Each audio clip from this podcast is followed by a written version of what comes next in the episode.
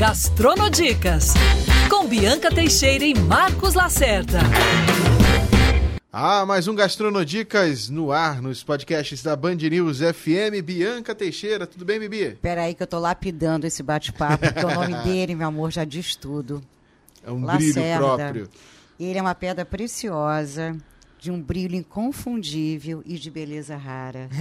Hoje a gente tem aqui nos estúdios do Gastronodicas, João Diamante. Maravilhoso chefe, consultor, ativista, apresentador, jurado de vários programas ligados à gastronomia, modelo, influencer, João Diamante. Ô, obrigado, obrigado aí pelo convite, Bibi. Obrigado pelo convite, Lacerda. Gostei do nome, Gastronodicas. Que É. bacana, hein? É, fico muito feliz pelo convite e lisonjeado, lógico, de estar aqui na casa também e poder compartilhar um pouquinho com vocês e aprender, porque tá com vocês esse nome de aprender, certamente. Olha, eu tô aqui para ver, né? A gente está falando agora que Lacerda faz feijoada, tá querendo te, Rapaz. te desafiar. Comida brasileira é a melhor coisa que tem. Pô, né, que João? maravilha. E agradecer também aí os ouvintes, obviamente, que tá escutando a gente. Mandando um beijo para todo mundo que tá em casa aí, que já acompanha o Gastronodicas aí, que eu sei que é bastante gente. É, o João, que já participou do nosso concurso, o Inspira Rio, Prêmio Band Inspira Rio, já foi parte de um quadro de muito sucesso no Jornal News Rio, primeira edição, que era Resenhas do Rio. Foi uma das colunas que mais teve repercussão. Foi uma das primeiras, se não falei memória, não sei se foi a primeira, mas foi uma das primeiras que mais teve uma repercussão. E é como a Bibi disse, né? Não é apenas um cozinheiro, é uma pessoa que tem um, um poder de fala é, na sociedade que impacta, que traz, que, que atinge a- a- as pessoas que precisam é, de, de, de, de assistência e atinge as pessoas também que precisam se mexer para dar essa assistência. João tem esse poder. Ele representa a voz de muita gente. João é a voz. E João, nascido na comunidade, criado de, em Divanéia, no Grajaú, e por lá ele está até hoje, tá, Lacerda? Continua lá. Ele continua lá firme e forte. Era improvável ele ser um grande chefe. A ligação dele com a gastronomia, você sabe onde apareceu, Lacerda? Hum, Chuta. Não foi na cozinha. não? Não, não foi. Ele estava servindo na marinha. Caramba. E de rapaz. repente colocaram ele na cozinha. Agora você imagina você cozinhar Aspira, vai pra cozinha. para essa galera. Aspira, inspira e respira. Como é que foi isso, João? Não, é, é exatamente o que você falou. É, profissionalmente, eu comecei na cozinha na Marinha. Foi onde eu tive a primeira oportunidade. Por quê? Porque era o único lugar que eu tinha condição de estudar também. É uma coisa muito louca. Eu queria continuar estudando, estudar. E o único lugar que eu saía assim, meio-dia, duas horas, por conta da- das escalas, era a cozinha. E lá eu comecei a me apaixonar primeiramente por servir antes de cozinhar. Essa coisa do encanto, de você servir alguém, de você saber montar uma mesa, de você saber dispor de um talher, de você entender que a temperatura do ambiente, que a música, o, o volume do ambiente faz todo sentido, toda a conexão com que você está ali. Tinha rigorosidade militar também, né? Exatamente. Falar, os tem a- milicos a são dispo- exigentes. Tem a questão da exigência também, da disciplina, né? Principalmente disciplina horários. Exatamente, o horário. Então isso, isso também me ajudou muito, eh, não só na cozinha, na gastronomia, como ser humano, né? Porque eu acredito muito no, na disciplina e no, no ato de fazer, do treinar, do que o talento. O talento ali, ele vai resolver até um certo ponto, mas da disciplina você consegue chegar muito mais longe do que só o talento. Porque o talento, às vezes, está ligado a outras questões. Agora, se você tem disciplina, se você é perseverante, se você está todo dia ali naquela batida, certamente você vai conseguir almejar alguma coisa mais à frente. Foi o que aconteceu comigo na Marinha. E a cozinha é isso, né? É disciplina. Não adianta você ter uma cozinha totalmente é, de cabeça para baixo que você não vai conseguir fazer um prato. O É, mais simples que seja, um arroz e feijão, você tem que ter uma de postos, disciplina. né? Como um Isso. salão de um restaurante Tem também a é. hierarquia. Hierarquia. Não, o modelo da cozinha é, hierárquico vem do militar, esse modelo. E vocês sabiam uma curiosidade que a, a voz de comando de uma cozinha, a voz de comando de um quartel, porque ambos lidam com questões perigosas. Por exemplo, tu numa cozinha com uma panela quente, com uma coisa com fogo, com óleo, com não sei o quê, às vezes você fala, pô, fulano, no, no meio de um serviço, de uma confusão que é uma cozinha de verdade, Uhum. não é isso que às vezes as pessoas veem em programa de televisão e tal. Até em programa de televisão, às vezes pessoas, a, a, a panela cai, se queima, acontece alguns acidentes. É. E aí a voz de comando e, e a resposta é sim, chefe, só. A mesma coisa no militar, sim, senhor. Mas não por talvez uma. As pessoas confundem. Quando ganha poder, acaba virando au- autoritarista. Mas pela uma resposta rápida, pelo perigo eminente que tem naquele lugar, você precisa responder rápido. Faz isso aqui, sim, chefe. Faz, sim, chefe, porque a qualquer momento pode acontecer qualquer coisa se você for questionar, se você for. Então também vem do militarismo E ali você se apaixonou pela gastronomia. me apaixonei é, pelo servir e aí automaticamente eu fui entrando na cozinha e entendendo toda essa questão de, de combinação de sabores, de porque a, a, a- comida de forma geral ela te transforma, né? Fazer uma pergunta para os dois aqui. Quando você chega em casa e tem aquela comida fresquinha pronta, pronta para te abraçar, você pode estar até chateada na rua. Mas O problema que tiver rolando, você esquece. E ela te dá um afago na alma. É. É esse o poder que a gastronomia tem. Então foi, foi isso que me, que, me, que me encantou, de poder transformar a vida de uma pessoa através do alimento. E como é que foi essa sua transição do marinheiro para o chefe de cozinha? Como é que você começou a, a- a ter esse aprimoramento? E ele virou nosso Popeye, né? Virou comer espinafre, Muito virou espinafre. essa força toda. Não, mano, muito louco, assim, porque eu, eu entrei sem perspectiva, entrei, na verdade, ali pra, pra aprender e fui ganhando gosto, ganhando corpo, ganhando gosto. Virei auxiliar do cozinheiro do almirante, o cozinheiro de uma autoridade na Marinha é como se fosse um grande chefe aqui fora. E aí eu virei o auxiliar dele. E um, gran, e um cozinheiro na Marinha, ele, quando ele chega no estrelato, ele quer ser um cozinheiro de uma autoridade. Só que eu não tinha muito essa percepção porque, porque eu queria estar ali pela cozinha. Era, era a cozinha que me encantava. E aí eu comecei a aprender com, a- com- com o cozinheiro do Almirante. Ele um dia ele entrou de férias. E quem estava na cozinha era eu. E não tinha outra pessoa para fazer a, a comida. E aí o, o comandante chegou no, no ó, vai ter um jantar, vai ter um almoço para uma autoridade, eu preciso que alguém faça. Quem tá aí? Pô, o cozinheiro tá de férias, mas ninguém cozinha. E aí descobriram, não, o João, o João auxiliar. E aí foi essa prova de fogo, onde a gente conseguiu sair muito bem é, e fomos elogiados. E, e daí que começou essa questão de. Ele falou, pô, João, você percebeu que você tem um talento para isso? Você tem uma, uma pegada diferente? Você colocou alguma coisa diferente no prato que o cozinheiro já faz? Eu falei, não, a mesma coisa. Só que estava diferente, porque cada um tem uma mão, cada um tem uma visão, cada um tem uma percepção. E, e aí que virou a chave, falou, pô, eu queria que você fosse meu cozinheiro. Mas eu queria te oferecer um estágio no Yacht Clube Rio de Janeiro. Nossa, que máximo. Sensacional. Que tu sai de uma cozinha Que é trivial. outro nível de É. exigência, né? Porque. E é uma baita cozinha também. Exatamente, tu sai de um nível industrial, que é a cozinha da Marinha, que eu, eu entrei numa cozinha primeiro onde cozinhava para 9 mil pessoas, depois foi para 300 pessoas, até chegar a ser cozinheiro do comandante, que cozinhava ali para 6, 4, às vezes os convidados dele. E aí você sai de um nível de, per- de percepção de indústria, tu entra para uma coisa mais delicada. E a- foi aonde que eu consegui enxergar todas as possibilidades, uma parte das possibilidades que tem a cozinha. Lá eu conheci uma cozinha de à la carte, eu conheci uma cozinha de evento, eu conheci uma cozinha de piscina, que são dinâmicas totalmente diferentes. Tem pessoas que estão em casa, talvez está escutando a gente, acham que cozinha é igual cozinha em qualquer lugar. A dinâmica de uma cozinha de casa é diferente. E outro nível de exigência, porque os associados têm barcos, né? São pessoas que têm um poder aquisitivo mais alto, viajam o mundo. Exatamente. Então, o João saiu de uma cozinha exigente para uma outra também tão exigente quanto. Exatamente. E lá eu consegui desenvolver essa questão da cozinha mais refinada, dessa questão dos molhos, dessa questão dos caldos e tal. Peguei toda essa experiência e levei para a Marinha. Fiquei lá fazendo estágio três meses. Peguei toda essa experiência e levei para a Marinha. E tu sabe que curioso? Quando eu comecei a implementar essas coisas que eu aprendi no Yacht Clube na Marinha, as pessoas questionavam: pô, comandante, mas o senhor está contratando buffet de fora? Porque assim. Refinou a marinha. É, porque não estava acostumado com aquilo, com aquela As mãos com- preciosas com, de aquela, João com aquele olhar, né? A, a, a- a galera não estava acostumada com aquele olhar, não. Aí ele contava toda a história. Não, que tem um marinheiro, que a gente deu uma oportunidade, que ele é muito interessado, e agora ele tá. E aí a coisa começou a acontecer. Foi quando eu voltei do Yacht Clube, ele falou: João, agora você precisa fazer uma faculdade. Aí eu falei, pô, faculdade? Quantos anos você eu tinha? tinha 20, 21, 21. 21 para 21, é. 21 anos. E aí, aí ele falou, pô, eu falei, faculdade? Porque para uma pessoa que vem do Nordeste, é, é criado em uma comunidade, no Andaraí, na Nova Diviné, como a Bibi falou aqui. Eu cheguei no, no, no Rio, tinha seis meses de, de vida. Então fui criado dentro da comunidade do Andaraí. Hoje é eu tenho. natural da onde? Eu sou de Salvador. Salvador.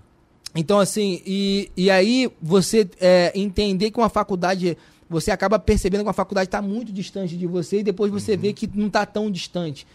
E aí eu fui correr atrás da faculdade e na época tinha uma sanchela de um chefe chamado Alain Ducasse. Que... chefes mais renomados do mundo. Ma- do Exatamente. mundo. E a faculdade era um valor assim exorbitante, que não tinha Escola condição Alain pagar. Ducasse, Alain né? Ducasse. Então assim, era uma, uma faculdade, era uma escola exorbitante, que todo o Brasil queria fazer. Vinha gente do Brasil todo pro Rio de Janeiro e eu acho que também, acho que tinha uma sede em São Era Paulo uma também. instituição gastronômica, uma- uma das mais respeitadas do país. E aí para fazer a, a, a escola e eu, eu, eu só consegui ingressar na escola por política pública de qualidade. E aí vem a importância de uma política pública de qualidade que vai mudar a história de um cidadão realmente, que vai Que é incluir, transformador, que vai né? inserir, que era a política pública do FIES. Então eu consegui financiar minha faculdade e aí eu consegui fazer a faculdade, é, consegui concluir. E outra história engraçada, que nesse período que eu fiquei na faculdade, que foi um período longo, três anos mais ou menos, é, eu chegava na faculdade, eu, eu tinha que sair de casa, eu acordava quatro da manhã, então saía de casa quatro e meia, cinco horas para estar no, no, no quartel seis, saía do quartel por volta de uma hora, ia para o estágio no Yacht Clube, do estágio de Yacht Clube ia para o curso de técnico de nutrição e dietética, do curso de técnico de nutrição e dietética eu ia para a faculdade, à noite. Caramba. Então como eu chegava na faculdade? Batendo cabeça. Haja energético. Inevitável. E aí a, a professora falava, pô, João, o que que tá acontecendo? Eu tô vendo que você vem pra faculdade, fica batendo cabeça e tal. É aquela questão que a gente sempre discute, sempre eu falo nas rodas políticas e tal, que é muito importante. O, o ponto de largada, o ponto de partida. Nem todo mundo tem o mesmo ponto de partida Sim. na vida. Tem gente que tem um privilégio de ter uma mãe, um pai, ser de classe média, que pode estar aportando um estudo, que pode estar dando uma condição que deveria de ser a realidade de todo mundo, mas não é. E tem gente que tem que estar acordando 5 horas da manhã, fazendo essa maratona toda para chegar na faculdade. E aí eu chegava na faculdade, Bibi, com a minha faquinha de, de peixeiro enrolada, na coisa, se alguém me parasse na rua, era até preso. E tinha gente que chegava na faculdade com kit de faca de 5 mil reais. É verdade. Não E aí a adianta diferença só. também é o propósito, né? A partir daí começa o, o seu propósito que sai um pouco, né? Eu- Eu tô aqui, tô ralando, eu preciso disso. E aí na, na mudança de. É a chance, é a oportunidade. Isso que eu ia falar eu agora, não tenho nada oportunidade. contra, mas tinha gente na faculdade que fazia um curso que era 3 mil reais por mês por hobby. E não sabia tem- nem porque estava ali Se também. tem condição, se tem. Ok, não tem problema nenhum. Até porque eu quero que meus filhos futuros. é, eu quero dar a condição Sim. que eu não tive. Mas que minha mãe teve que abdicar da felicidade dela de sair de casa para trabalhar seis da noite e voltar meia-noite para me dar esse mínimo de condição que eu tive. Uma coisa é fato, João, você acreditou. E acreditar também vale para todas as idades, para todas as classes sociais. Tem que acreditar. E aí a cozinha, você teve a sorte porque a cozinha ela te abraçou desde sempre. A cozinha foi a sua vida, foi a sua grande oportunidade de vida.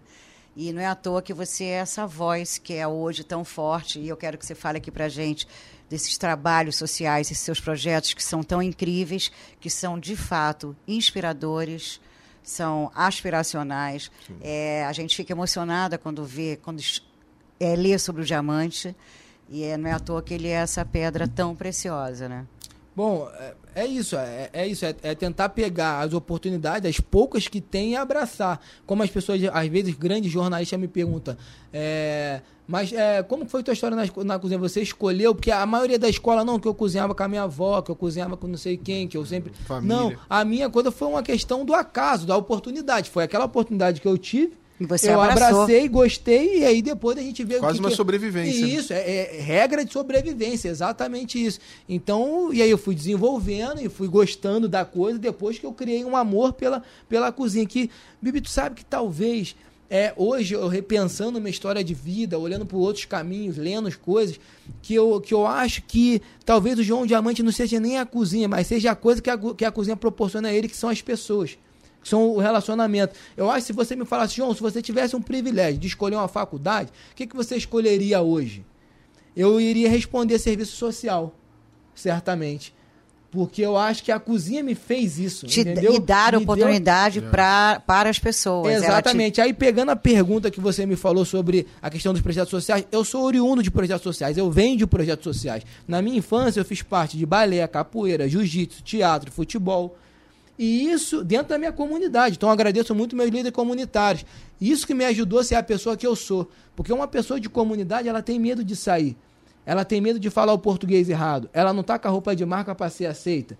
Então ela fica dentro de várias bolhas e ela se sente só à vontade dentro da comunidade. Só que os projetos sociais fazem, fazem faz você sair da comunidade sem você perceber. É. Através das discussões, através dos passeios. Eu estava em outros lugares, eu não sabia nem que estava lá e estava conversando com meus amigos, com outras pessoas, porque o projeto social me tirou do meu senso comum sem falar que eu preciso ir, que eu tenho que falar, não. Vai ter um campeonato de jiu-jitsu em tal lugar. Vai ter uma apresentação de balé em tal lugar, de teatro em tal lugar. E eu iria, e eu ia e conhecer diversas pessoas fazendo network. Então, esse é o Te conectou com o mundo. É. Esse é o poder do social na vida das pessoas, de incluir, de inserir, de dar oportunidade. Não é que você vai ser um bailarino, não é que você vai ser um jogador de futebol, não é que você esquece isso. É, é só uma, uma ferramenta. Mesmo. É só uma ferramenta. Porque a escola hoje, o, o, o, o sistema de educação é muito arcaico. É muito, muito engessado. é muito monótono. E aí, quando você tem uma ferramenta que encanta um, um jovem, que encanta, você consegue tirar tudo dele. Vou falar aqui de, de, de, geografia através de gastronomia, como a gente ensina lá. Bom, se eu falar para você quiabo, angu, polenta, torresmo, de que lugar do Brasil eu tô falando? Minas. Se eu falar para você acarajé, vatapá, Bahia. Então, assim, é lúdico, é fácil, é, é gostoso de aprender. Tá acessível a todo mundo. Não é aquela coisa de tu pegar o um mapa do Brasil e ficar que nem. Não é é prazeroso. Esse é o poder da comida na vida da pessoa. E eu falo para você de classe social da mesma maneira que eu falei do, do, do estado, do, do, do, de algum local do Brasil. Se eu falar para você, se tu tá conversando comigo, João, qual é a sua dieta? O que, que você come normalmente? E aí você vai me falar minha classe social. Ah, Bibi, lá em casa eu como arroz, feijão, ovo, como arroz, feijão, linguiça. É isso que eu como na minha casa é, um macarrão e tal. Ah, João, o que, que você come? Na, o, o, fulano de o que você come? Pô, na minha casa eu como uma lagosta, eu como. Você já consegue. Filé mignon, né? Já, você já consegue distinguir uma classe social através do que a pessoa come. Então, você é o que você come. É, é. é literalmente. E no seu caso, isso. não foi comer para estudar, você estudava para comer. Exatamente. Então, é, é, a partir desse conceito de vida que eu levo hoje, eu criei o Diamante na Cozinha que foi a pergunta que você fez dessa questão do projeto social. Eu criei o Diamante na Cozinha quando, naquela loucura de chegar na escola, dormir, acordar, e eu falava para professor, professora, para uma pessoa como eu, estar em uma universidade, isso já é uma vitória. Independentemente se eu vou me formar ou não, só estar tá ocupando esse espaço aqui, isso aqui já é uma vitória. E indo além, se tem que tirar cinco para ser aprovado, é isso que eu quero tirar. Mas o que aconteceu é que eu fiquei entre os três melhores da faculdade e ganhei uma bolsa de estudo para trabalhar e estudar e na foi França. Para Paris. Como no é restaurante da Torre Eiffel. Só isso. Na cara do gol. Falando Na cara do gol do mundo, com um dos melhores chefes do mundo. Que, que assim, que, que, são, que é a coisa que só a cultura, a arte, a educação e, e, as oportunidades e políticas públicas de qualidade vai poder fazer na vida de um cidadão. Porque se você for parar para reparar o meu recorte, nordestino, preto, pobre e favelado. Isso no Brasil é afadado à morte. Uhum. Isso não pode dar certo. Você teve medo em algum momento? É, dá todo mundo. Eu tenho medo até hoje, né? É, por, porque o Brasil te coloca nessa caixa. A sociedade brasileira te empurra para essa caixa. Uhum.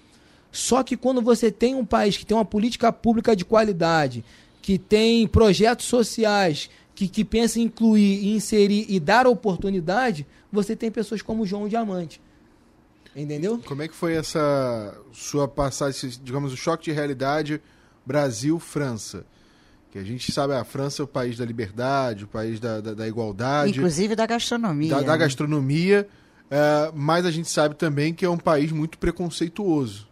Como é que foi a, a sua chegada na França para se tornar algo maior e, e, ter essa troca de experiências também, né? Você sai do, do, do Brasil com muita dificuldade, chega a Paris para crescer. Como é que foi sua chegada lá? A, a primeira coisa que para mim parece foi um sonho, né? Que eu só dormi, acordei e tô no Brasil de novo. Existem várias camadas. Existe a camada social, a camada cultural, a camada educacional. Então existe várias camadas de choque de realidade. Pô, uhum. num dia tu tá numa comunidade, tiroteio, desigualdade, morte, uhum. é tudo que você sabe que tem no Brasil, Rio de Janeiro, e no outro dia você tá na França, num país de primeiro mundo, morando em frente ao Jardim de Luxemburgo, trabalhando na Torre Eiffel, com um dos melhores chefes do mundo, que é o Orlando Cássia. Então assim, é, é, é um é, sonho real, mas é, é, é, uma coisa é um muito conto de louca, fadas. É uma coisa uhum. muito louca, assim. Nem nas melhores histórias de vida você acreditava, que, acreditaria que isso poderia acontecer. Mas então, vamos lá. Então assim, primeira vez em Paris, avião descendo assim, eu chegando, olhando a Torre Eiffel. Eu, eu, lembro até hoje, parece muito sonho, assim, aquela coisa. Posando no Charles de Gaulle. Eu não falava nem português direito, tu imagina francês. eu também tava francês. Então, assim, é, nem português eu sabia falar direito, eu, muito nervoso. Só que eu tinha uma coisa dentro de mim e que o militarismo me, me despertou também, que foi a disciplina.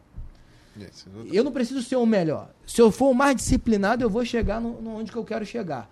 Então eu precisava daquele foco. Cheguei tem noção, primeiro dia na França, primeiro dia, na, primeiro dia no estágio. Eu, eu como militar, como ex-militar, eu peguei essa coisa de boa do militarismo, que era se antecipar aos fatos. Então eu cheguei um, uma semana antes, fui fazer o reconhecimento da área, uhum. que é o recon que eles chamam. Então fui reconhecer que, quanto tempo eu levava de casa de bicicleta, para onde que eu poderia ir, tal, tal, tal. Estratégico. Pra não, é, para não chegar atrasado, para, pô, primeiro dia chegar atrasado, claro.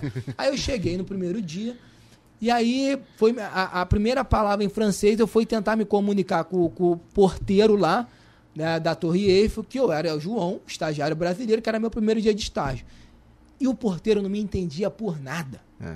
Porque assim, pô, Isso aqui é saber de eu francês. Tinha, eu tinha 22 anos na época. E 20... francês não gosta de falar é, outra é, língua, não. Nem inglês ele gosta de é. falar. Eu tinha 22 anos na época e não falava muito bem português. Então imagina eu com 5 aulas de francês. Então assim, eu fiquei tentando falar e não conseguia, tentando falar e não conseguia. Aí eu falei, pô, fui lá fora, dei uma respirada. O cara também não fazia muita questão de entender. Fui lá fora, dei uma respirada. Aí vi uma senhora varrendo ali a torre. Aí eu falei, pô, essa senhora vai me ajudar. Aí eu com toda a educação, olá, bom dia, tudo bem? Meu nome é João. É, pô, queria uma ajuda, porque aí eu expliquei para ela a situação assim, muito muito nós vai, nós Sim. vem, no, no, no francês, nós vai, nós vem ali no francês, no gestual e tal. E, e aí ela falou: não, olha só, você está pronunciando errado, você precisa falar assim. Se você falar desse jeito, ele vai entender. Ela com todo carinho. Falei, pô, muito obrigado, bom dia pra senhora. da pessoa. Voltei lá, Falei exatamente do jeito que ela pediu pra me pronunciar, ele entendeu. Sabe que ele falou? Pô, velho, você é do Brasil, eu sou português de Portugal. Falei, você gastando a sua pronúncia ali. Latim, é. aqui, e você de português então de vamos, Portugal. vamos aproveitar todos os palavrões. Aí eu fui falei com ele e tal, ele falou, ó só, beleza, eu entendi. Você vai naquela porta ali, mas depois dali é só francês, né? Ali não tem mais português de Portugal, não. E aí eu fui lá e tal. E aí, primeiro dia, subindo o elevador, foi, foi uma. Eu fui do céu ao inferno. Porque eu subi no elevador da Torre Eiffel, se passa uma, um filme, é inevitável, né? Sim. Passa um filme na tua cabeça, de onde você saiu, de onde você veio, o que, que você veio fazer aqui, aquela coisa. Passa um filme na tua cabeça. E eu, caraca, restaurante, Torre Eiffel, aquela, aquela romantização e tal. Bibi, o, o, o, o, o elevador dá dentro da cozinha. Quando o elevador chegou dentro da cozinha e abriu a porta, sim, chefe, sim, chefe. Aí eu já comecei a ficar tenso, né? Aquela coisa militar, aquela coisa quadrada. Não, e é o sim chefe é. na França. Sim, é outro, outro, uma é. estrela Michelin e tal, aquela coisa sim chefe, sim chefe. E aí eu, assustado, e aí o, cara me apresentou lá, isso aqui é o João, estagiário brasileiro, fala inglês, não, fala francês, não. Fala, fala português fala, mais ou menos. Fala espanhol, não. Porra! O que que tu veio fazer? Aí jogou a panela assim, o que que tu veio fazer aqui se não fala nada? Aí, eu fiquei me, aí me colocaram para um canto, eu fiquei assim durante muito tempo só meio que descascando batata, fazendo coisas que demorava muito, porque tu não falava nenhuma língua. O que, que tu, vai, tu vai fazer o quê? Como tu vai se comunicar? E aí aquele dia eu fui para casa, Peguei a bicicleta, fui repensando muito, né? Pensando e repensando. Falei, cara, o que, que eu vim fazer aqui? Eu era da Marinha, já era cabo, poderia fazer prova para seguir carreira. E eu larguei tudo, vim pra cá. Aí, aí, tipo, e Paris é meio cinza, né? Pode ser um cinza romântico. Sim. Mas é cinza.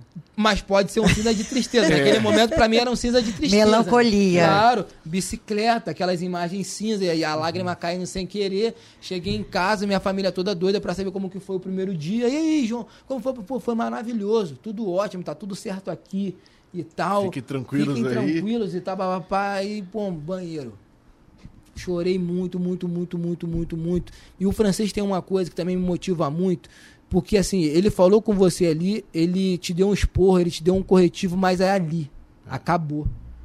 Na mesma hora depois, quando acabou o serviço, ele tá lá fora, ele tá fumando com você, ele tá bebendo com você, ele tá falando com você. Não tem aquela coisa do brasileiro de você dar um esporro e o cara querer ah, te dar um soco na cara, querer te agredir porque fica com aquele rancor. Não tem. Eles são extremamente profissionais, sobretudo na cozinha. E não tem a afetuosidade não tem. que a gente tem aqui. Não tem. O abraço apertado. Exatamente. Né? E aí, até eu entender essa questão cultural, que foi um dos maiores choques que eu tive uhum. na França, a questão cultural demorou. Depois que eu entendi isso, ah, agora eu vou tirar isso aqui de letra. Então aí comecei a desenvolver, comecei a falar francês. Foi onde eu escrevi o Diamante na Cozinha, lá na França. Escrevi o projeto que social, incrível. que é o projeto que a gente utiliza a gastronomia como ferramenta de transformação e inserção cultural que eu acho que é a maior e melhor ferramenta que a gente tem de inserir e incluir qualquer cidadão na sociedade é a gastronomia. Como eu dei alguns exemplos aqui agora há pouco, você consegue exemplificar vidas, falar de química, física, matemática, português, ciência, tudo através da gastronomia. É, se você parar para pensar, antigamente a gente falava o que, que é Brasil, futebol e carnaval. Mas o futebol hoje todos os países jogam e, e, são, tem grandes é, jogadores. Mas a gastronomia foi o que a gente estava falando. Se identifica, ela é sinônimo, ela é a tradução é de uma cultura, Exatamente. de fato. Ela é um vetor. Isso, eu concordo plenamente. E, e exatamente isso. Eu peguei essa ferramenta, pegando aquela base francesa, e eu sempre tive um sonho de tentar retribuir de alguma forma para a sociedade é, o que eu ganhei, porque isso não foi, isso não foi, eu ganhei de alguém e, e, eu falei, pô, eu já sei qual é a ferramenta que eu vou usar no meu projeto social, vai ser a gastronomia. Foi lá que eu escrevi. Porque tem uma máxima assim, eu tenho essa máxima de história de vida, que é o seguinte: eu sou oriundo de projetos sociais. Uhum. Sou oriundo de políticas públicas de qualidade. E alguém financiou isso. Quem banca projetos sociais é a Bibi, é o Lacerda, são pessoas que estão em casa doando para aquilo funcionar. Quem banca políticas públicas de qualidade é a Bibi, é porque vocês são cidadãos e pagam seus impostos. Então, quem financiou meus estudos foram vocês. E vocês representam a sociedade brasileira. E se tu imagina todo mundo que tem um estudo bancado de um UFRJ, de uma UF, de qualquer federal estadual que tem no, no, no país, ganha esse conhecimento financiado pelo próprio país, vai para fora e continua lá e não devolve isso para o país, quando que o Brasil vai evoluir? Se esse estudo está sendo financiado pela gente. Quando que o país vai crescer? Não tem nada contra com quem vai e fica fora, Sim. não, mas pensa nisso aí, reflete Verdade. em casa. A gente precisa ter essa troca de. Ah, que o, país, que o Brasil é um país de quinto mundo, que o país é o que, que você faz para contribuir para o seu país evoluir? Não adianta evoluir? você só exportar taxa, é cérebros, é... você tem que manter esses cérebros. Exatamente. Né? A taxa está muito alta de, de, de exportação de, de cérebros. É. A gente tem muita gente boa que saiu daqui. Mas tem que ter uma política de incentivo tá para ficar aqui. Não, eu acho que não tem, tem que ter, tem, eu acho que tem que ter a lei do retorno. O país, você fez faculdade pública? Fez. Você foi financiado pelo país? Fez. Tá, você tem obrigatoriamente dois anos para trabalhar para o país. Se o país falar que não quer, é uma coisa. Mas você tem. Como é medicina, Mas a gente vai te é dar isso. essa oportunidade. Claro. É, e aí sim, se, se, se forma um ciclo e você traz é novidade cadeia, do seu país. É, vem a cadeia, você, é mas você precisa, você precisa ter um cidadão que tem uma visão de mundo legal, que você queira compartilhar seu conhecimento para isso acontecer. Mas porque a grande maioria não faz isso. E até porque o acesso à universidade pública da grande maioria é de classe média alta. Exatamente. E que acha que aquilo ali foram os pais deles que bancaram e é isso. E é meritocracia. E não é, porque aquilo ali foi financiado com dinheiro público. Não, e tem uma, uma outra questão também, que uma vez que sai a tecnologia, tá tudo tão desenvolvido lá fora que tem dificuldade de voltar para cá e falar assim, não consigo trabalhar aqui. O que, te, o que eu tenho hoje aqui não dá, tô, e vai embora de novo. Onde ele E seria eu- o responsável por Exatamente. desenvolver essa tecnologia. As próprias Exatamente. instituições não te dão essa ferramenta Exatamente. à altura, né? Exatamente. Então você é sabotado no nível de educação no país absurdamente. Porque você, você acaba criando uma educação para uma determinada classe que não devolve para o país. Vou te dar um exemplo. A- é, sempre existiu escola pública. Escola particular é muito recente. E minha mãe, provavelmente a mãe de vocês, o pai de vocês, certamente já falou para vocês que escola pública sempre foi maravilhosa. Os Minha mãe melhores foi diretora de escola pública. Tá aí, ó. Eu, Eu nem sabia. escola pública. Gente, Eu não tem nada combinado aqui não. inteira. Eu tô falando aqui, não tem nada combinado aqui não. Então eu acho que existe um sabotamento nas escolas públicas hoje para que um mercado seja consumido de escolas particulares. E vou te dar um exemplo maior do que isso. Ah, porque as escolas públicas estão sucateadas, porque as escolas estão largadas. É problema do governo, que estão sucateando por algum motivo. Sim. Quando você pega uma escola pública como um Pedro II, que é referência nacional, por que todas as escolas públicas não são como Pedro II? Se já tem um modelo. Uma das melhores escolas, que é verdade. E- Forma muita gente, muita, muita, Eu- muito eu- Eu adolescente tive o aí. exemplo de, de FITEC. Eu Aí, sou técnico em uma. edificações, estudava de seis da, de O sete colégio de da manhã às aplicação e mesmo na Lagoa. Mais É, uma. mais isso aí. Tem E amigas minhas que se ensinos. formaram lá, estudaram a vida inteira, sa- são dentistas, sabe? Com- Tem seu- Escola pública. Foram dar aula em faculdade em Belo Horizonte. Escola pública. É. E aí, por que hoje a escola pública, em nível é, fundamental, é sabotada? Uhum. E aí, quando você chega para concorrer a um nível federal, você não consegue. Você só consegue se você tiver um privilégio de ser um filho de alguém de classe média, classe média alta, que fez um nível fundamental, um nível médio particular, e você consegue entrar. Então, assim, tem alguma coisa errada aí. Pelo amor de Deus. Verdade. Não é só. Não é, isso é uma coisa muito nítida, gente. Não, não, não é o João. Pô, para, vamos pensar, vamos raciocinar. É uma coisa muito nítida. É sabotada a educação no, no país.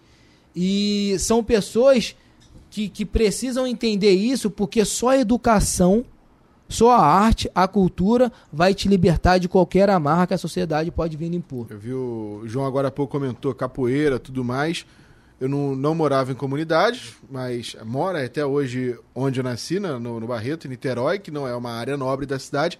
Mas eu lembro, quando você foi falando, eu lembrava justamente da, da escola. Que eu ficava o dia inteiro na escola, e aí nos momentos de hora vaga eu fazia a capoeira, fazia o futebol, fa- tinha parte de música, que tinha amigos meus que faziam a música. E aí, um determinado momento, eu parei até quando eu estava na faculdade, que o pessoal, ah, a faculdade está difícil tudo mais. Eu fiz a universidade particular, porque não tive a possibilidade de passar para a pública. Mas aí o pessoal falou assim: nossa, hoje tem oito matérias, está muito difícil. Eu falei assim: meu filho, eu no ensino médio fazia 22 disciplinas. Eu fazia o ensino médio convencional e mais o ensino médio técnico. Então, assim, a escola pública me deu uma bagagem também de vida. E quando não tinha nada para fazer, eu procurava coisa para fazer. Quando eu fui para a faculdade, eu falei: agora eu tô aqui tranquilaço. Sobretudo com a mãe professora, né? Aí não- não tem como Exatamente. aí Aí- aí- Aí o, Mas o eu- buraco era mais embaixo em casa. Agora, João, você tinha que abrir a escola diamante. Não, exatamente. E daí Isso que é veio a ideia fundamental. de ter o diamante na cozinha, onde a gente tem pessoas, hoje são pessoas de no mínimo 18 anos, porque mexe com faca, tem toda essa, Claro. essa responsabilidade. Que a gente tem módulos de curso, onde tem um curso Diamantes Empreenda, que é para empreendedores, voltado a empreendedorismo. Temos confeitaria, temos panificação, temos bartender, barista, temos hospitalidade, tudo isso no Diamante na Cozinha modular. E aí as pessoas escolhem ou se inserirem no mercado de trabalho, ou virarem empreendedores, ou entender que só através daquela educação ela tem uma possibilidade para ela ir aonde ela quiser e aonde ela quiser estar através da educação, que é o que acontece muito no projeto. Eu acho que você tinha essa missão desde sempre. Eu acho que o seu caminho todo que foi pautado pelas coisas mais Lapidado. improváveis, né? Porque tudo na vida do João foi muito improvável. É. Ele chegou onde chegou. Em 2020, eu levei um susto. Eu leio uma, a Forbes, que é uma revista internacional, e a, Brasil- tem os direitos também no Brasil. Ah, quando eu vi aquela capa estampada em todas as bancas, o João estava na lista dos, dos mais poderosos empreendedores e criadores é, com Abaixo menos de de 30 anos. Então, era assim, a lista deles da Forbes de é, under 30 inacreditável. E você via. E, e eu, a gente estava falando sobre isso antes de começar o Gastronodicas aqui, que já tinha lá preto, pobre, é, era tudo improvável demais. Uhum. Então, eu continuo, e a gente sempre fala isso aqui no Gastronodicas, que é, pessoas como o João, que o movimento, que a voz e a gastronomia ela é transformadora, precisa de apoio do, do empresariado, sim, precisa desse olhar né? Porque a gente fica pensando, ah, vou investir, vou aplicar, mas isso é um investimento de verdade. Sim. Quantas pessoas você consegue transformar? Quantos talentos se tem nas comunidades? Né? A gente pensa que, não, as, as comunidades, muita gente não vai e não quer ter acesso também, mas quando se tem e você descobre quantos talentos se tem lá, e às vezes se perdem, porque não tem olhar, ninguém quer saber existe a, a falta de inclusão social. Né? E acho que a gastronomia realmente, é, antigamente era muito esporte. Esporte é o maior vetor, a maior ferramenta de inclusão social. Mas hoje a gastronomia, ela é uma voz, ela é um movimento. A gente conversou já com diversos chefes aqui, né? E, e, e vários chefes detalham isso, né? Hoje a, a cozinha o que a gente tem de pessoas, de comunidades, de pessoas que vêm de fora do Rio de Janeiro, muitos do Nordeste, para cá para conseguir algo e, e, através da gastronomia se junta tudo isso, vira uma grande torre de Babel inclusiva, né? A gastronomia tem esse papel hoje também. E né? eu vejo, é, tem o Cordon Bleu, essa instituição que é uma das mais importantes do mundo, eles têm esse curso que a gente estava conversando até com a diretora aqui no passada. programa, é, Cordon Tech que eles fazem uma seleção de 2 mil que chegam a 50 pessoas. Eu tive a oportunidade de conversar com esses bolsistas. São as histórias mais escabrosas, mais tristes. Uhum. Eu cresci, meu pai espancando a minha mãe, a gente ia é, embaixo, vendia pastel, e a minha mãe fazia empadinha. E ali eu comecei a criar doce, eu tinha adorava fazer. E assim você vê os talentos que se tem hoje. E por incrível que pareça, as oportunidades são tão poucas que hoje é um dos maiores problemas no Rio de Janeiro é você ter os bons cozinheiros, garçons, porque as pessoas elas são boas, mas elas não têm oportunidade, não tem esse canal, é, esse interface, né, que é o João de buscar esses talentos, um cordão tech da vida, de mostrar esses talentos para o setor. É, é, exatamente. E como vocês falaram, é, essa questão da cozinha de, de base ali, eu acho que também um grande problema no setor, foi o que a Bibi também acabou de comentar, é que é o seguinte, essas pessoas elas não entram na cozinha amando cozinha. Elas entram uhum. na cozinha por questão de sobrevivência, que Sim. foi o que aconteceu comigo. É uma questão de sobrevivência. Ela não quer saber da filosofia do restaurante. Ela não está preocupada com a filosofia do chefe. Ela não quer saber de estrela Michelin. Ela não quer saber de prêmio da Veja. Ela não quer saber de prêmio para qualquer. Ela quer viver, ela, ela precisa comer. Quer chegar lá e ganhar o, o dinheiro dela é. no final do mês e ir embora. E como você faz essa pessoa se encantar por aquilo e valorizar aquilo e fazer ela entender que ela faz parte daquilo. Uhum. Para ela sair de uma percepção de sobrevivência para sair para ir para uma percepção de carreira, de amor, de carinho, de cuidado e de entender que ela tem um futuro ali dentro daquela profissão. Porque senão fica uma coisa muito rasa. Entendeu? E aí começa a ter as brigas internas que tem em setores de A e B aí. Não, porque o funciona, porque o colaborador, ele não quer nada. Ah, não, porque o empresário, ele é um explorador. E que não é, que eu acho que é uma questão de entendimento entendeu? De chegar entre partes e valorizar. Eu já escutei de muitas pessoas, de, colabor de é, é, empreendedores, de empresários, ah, mas eu não dou conhecimento porque depois sai daqui e vai para outro lugar. É, aí também, a, a, e, e, aí também da outra parte. Ah, não, eu só quero estar ali realmente para. Então, eu acho que tem que ter um equilíbrio nisso tem que ter uma valorização, tem que ter uma perspectiva de vida e ele tem e ela tem que estar tá muito explícita essa perspectiva de vida. Você sai daqui, mas você pode chegar aqui. Mas se também você quiser ficar só aqui, não tem problema. Mas que ambas as partes estão em acordo. Para não criar uma esperança enganosa e acabar acontecendo o que, acaba, o que acontece muito no ramo da gastronomia. Que aula, MV. Que aula, isso Não, aqui passada. Porque o João ele é muito mais que uma sim, cozinha. Sim. Ele é todo o universo que não é a gastronomia em si.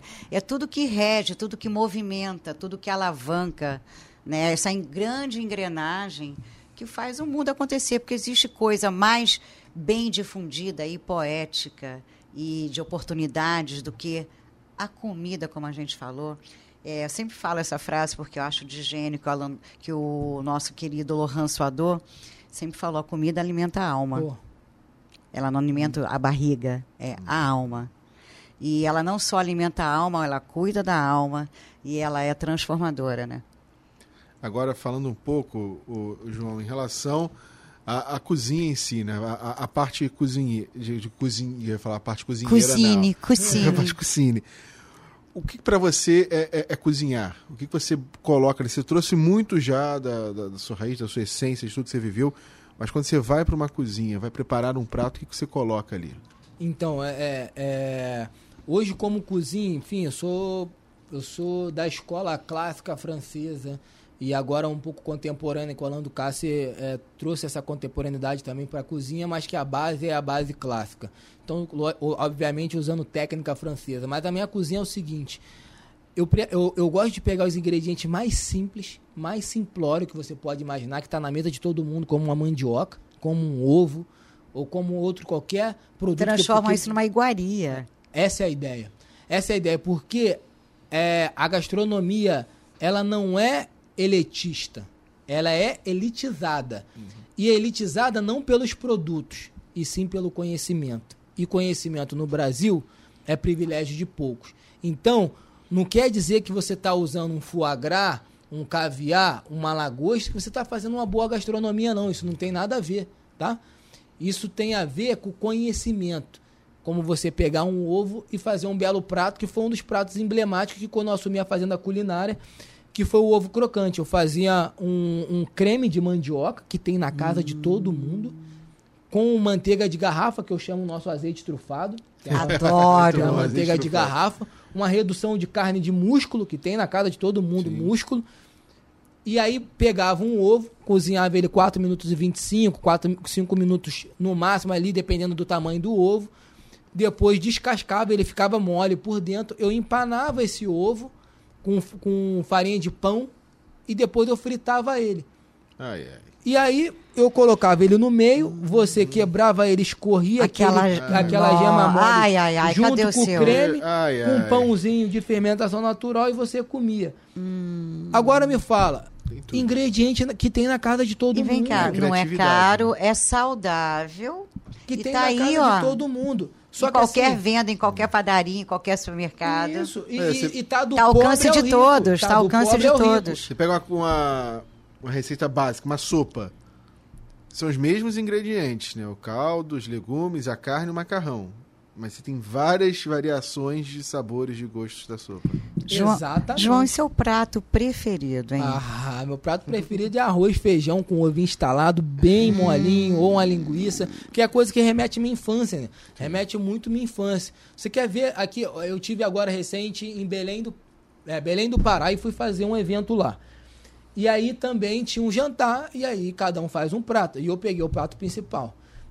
Obviamente que eu usar o peixe, porque lá tem muito peixe. E as pessoas falam assim, ó, eu, quero, eu falei para as pessoas, eu quero o peixe, tá? Mais popular que tem aqui, que tá na, na mesa de todo mundo. Tá, me trouxeram o peixe. Aí eu fiz o peixe. O que, que eu fiz no peixe? Eu fiz uma crosta de castanha do Pará no peixe Ai, ai, ai. e acompanhou Ai, ai, um ai, pirão ai. de laranja. Pirão. De laranja. De laranja, como um pirão de laranja, Tá não. entendendo? Isso aí, é. É, é isso, é, é pegar. Laranja tá acessível a todo mundo.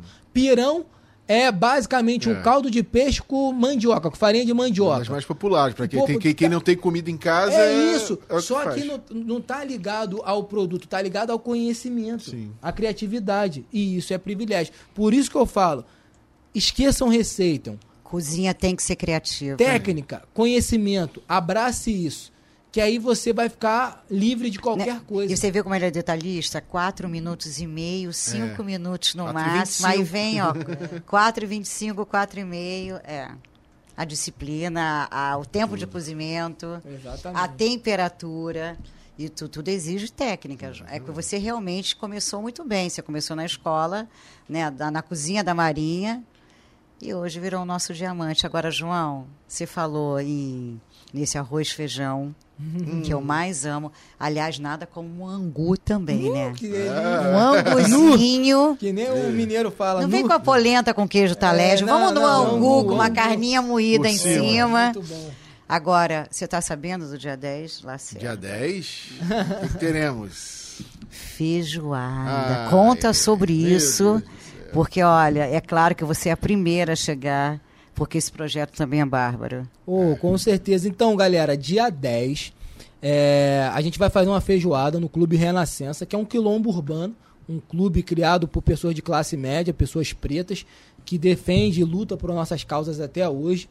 É, toda a luta, briga de equidade, briga sobre a questão racial. E aí eu tenho esse dever de, de contribuir de alguma forma com o Renascença, até porque foi onde eu fui criado. O clube fica na zona norte do Rio de Janeiro, no Andaraí. E aí a gente decidiu fazer essa feijoada. Mas que essa feijoada, Bibi, é só um pretexto. Na verdade, é um encontro cultural, né? Como a gente estava conversando.